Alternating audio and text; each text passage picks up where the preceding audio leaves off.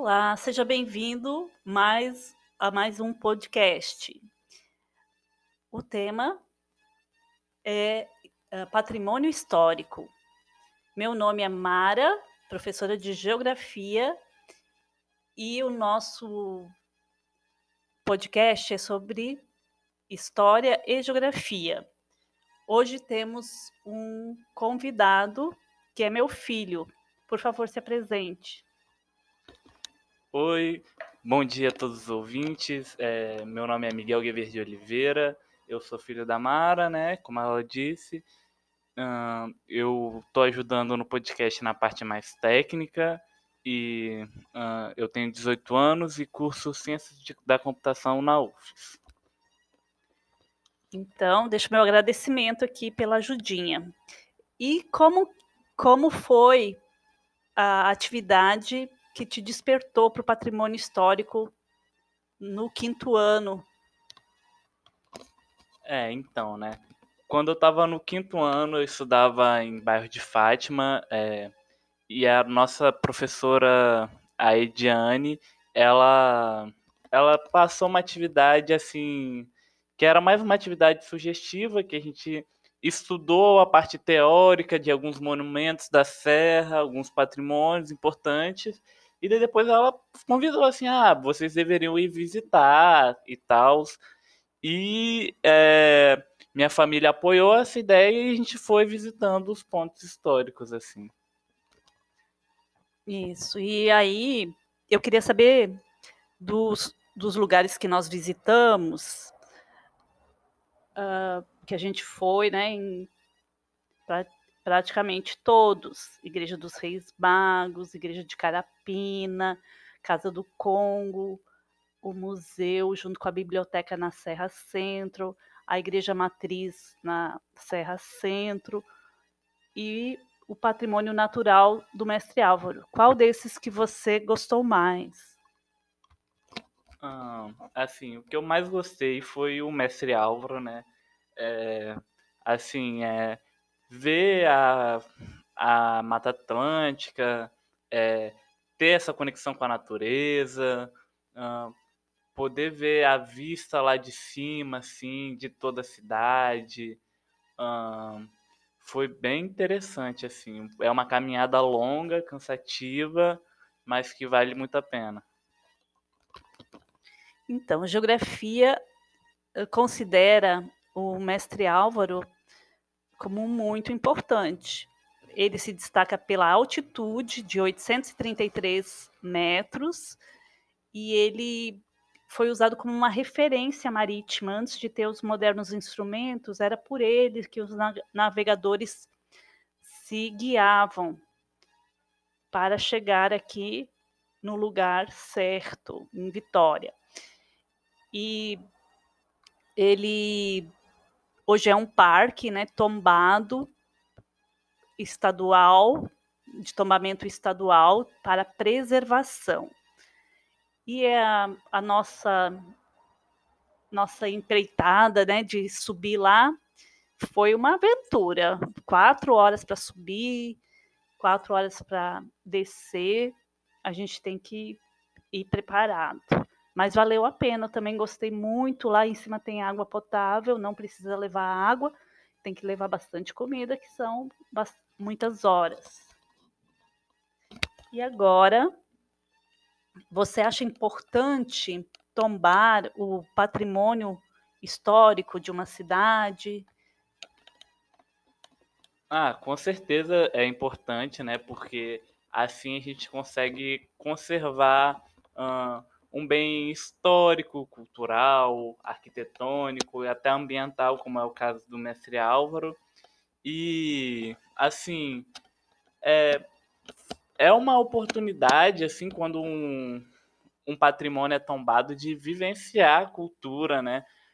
Que nem aqui a gente capixaba, a gente tem muito a síndrome de vira-lata, de falar que a gente não tem cultura, que o que é nosso não presta, que quem tem cultura é Rio de Janeiro, é o Nordeste. Mas é muito porque a gente não conhece, né, o, muito da nossa história e da nossa cultura. Por exemplo, eu lembro quando a gente foi visitar a casa de Congo. Aí ele explicou como é que funcionava, é, os, os, instrumentos, um, tem o mastro também, o significado das coisas, das danças, como surgiu.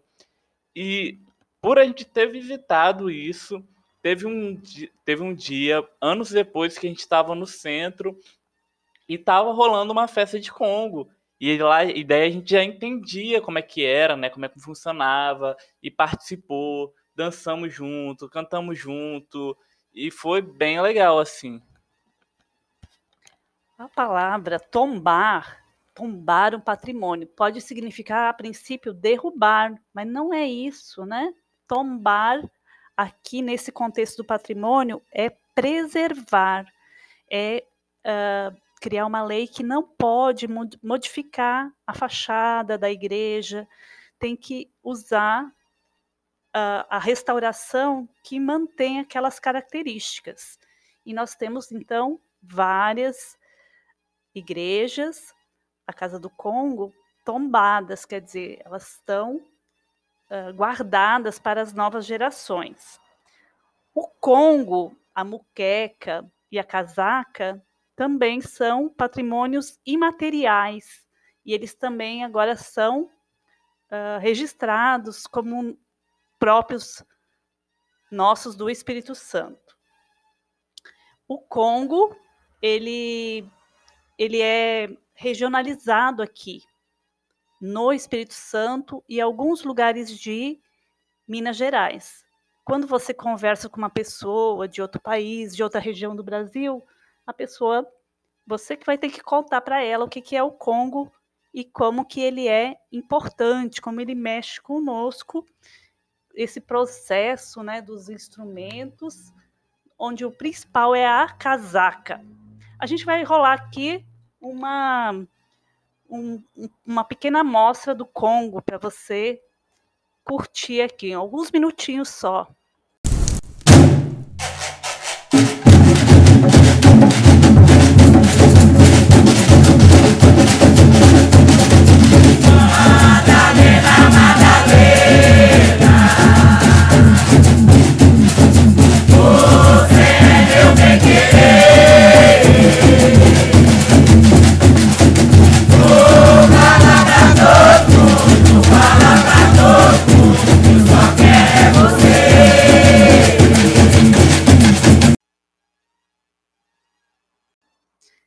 Agora eu gostaria, Miguel, que você me falasse um pouco das suas impressões sobre a Igreja dos Reis Magos. Que... É, então, né?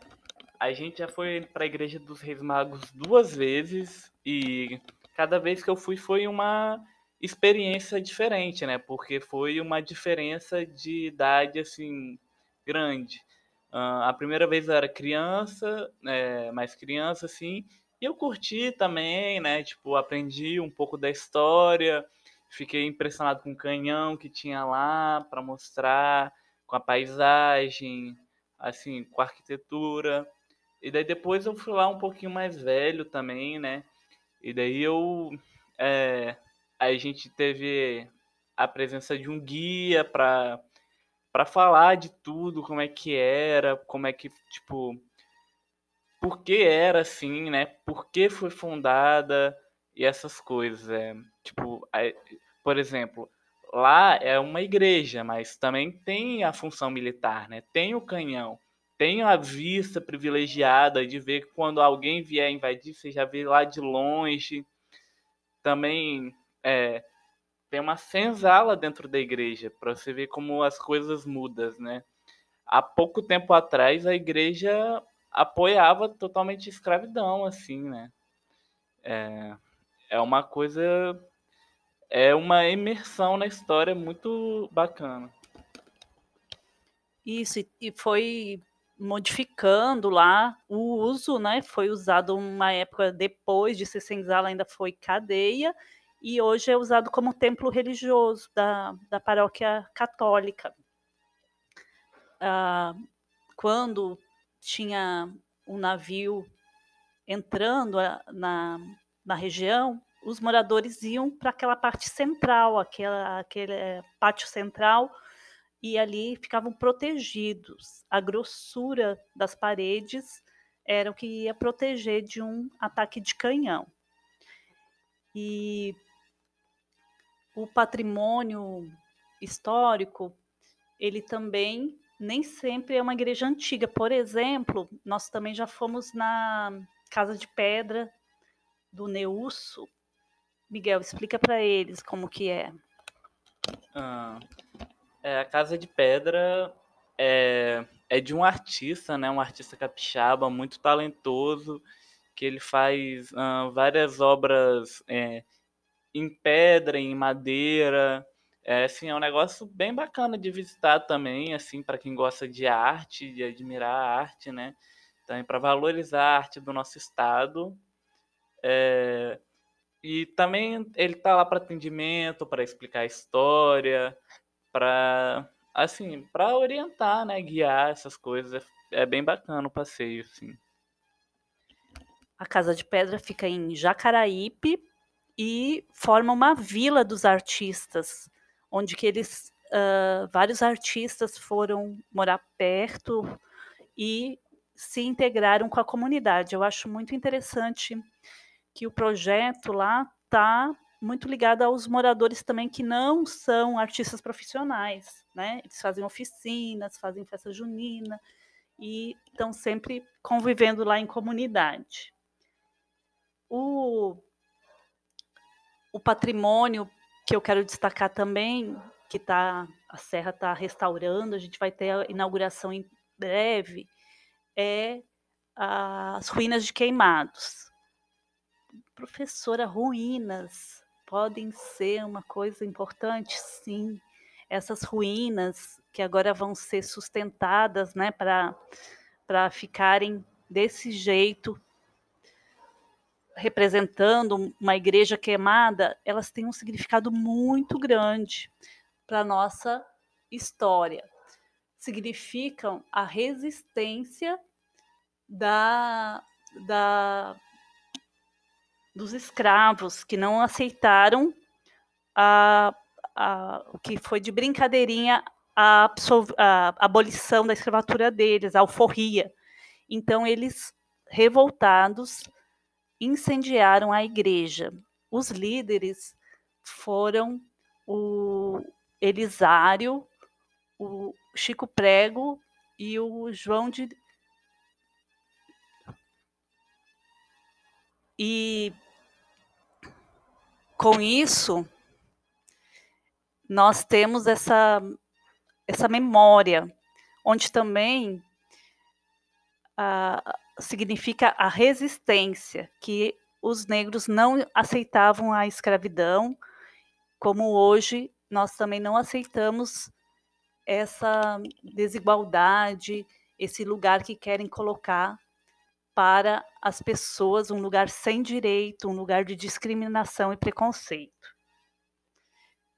E para finalizar, eu queria destacar né, que a Serra tem o nome da padroeira da Igreja Matriz, que é muito bonita também. E o nome dessa igreja foi o nome da nossa cidade antes de ser Serra e o nome é Nossa Senhora da Conceição da Serra. Mas esse nome era grande e, passados alguns anos, o município resolveu mudar, porque usualmente ele era tido como já era chamado de Serra, principalmente por causa do padre, que na época os jesuítas ficavam ali no Palácio Anchieta, onde hoje é o Palácio Anchieta, né? E o padre se despedia e dizia: Hoje vou rezar missa lá com a comunidade da Serra. E a Serra se referia ao mestre Álvaro, o Morro do Mestre Álvaro, e Mestre Álvaro, inclusive, é homenagem a um professor, suspeita-se, né, que morava ali embaixo. Então, Mestre Álvaro, professor Álvaro. E com isso a gente vai encerrando nosso podcast. Obrigada que você nos acompanhou até aqui. E o Miguel vai fazer aqui um, uma despedida de vocês. Ah, então é isso. É, Obrigado pela oportunidade de participar aqui, mãe. Foi bem bacana. É, e como conclusão, eu só falaria, tipo, para vocês valorizarem mais a nossa cultura capixaba. É, quem puder hum, é, visitar esses pontos quando reabrirem. É uma coisa muito importante, assim, a, a nossa cultura. Então, obrigada, Miguel. Obrigada por estarem acompanhando aqui o podcast e aguardem o próximo. Teremos outros convidados e teremos também sobre o conteúdo de geografia. Beijão, fiquem bem.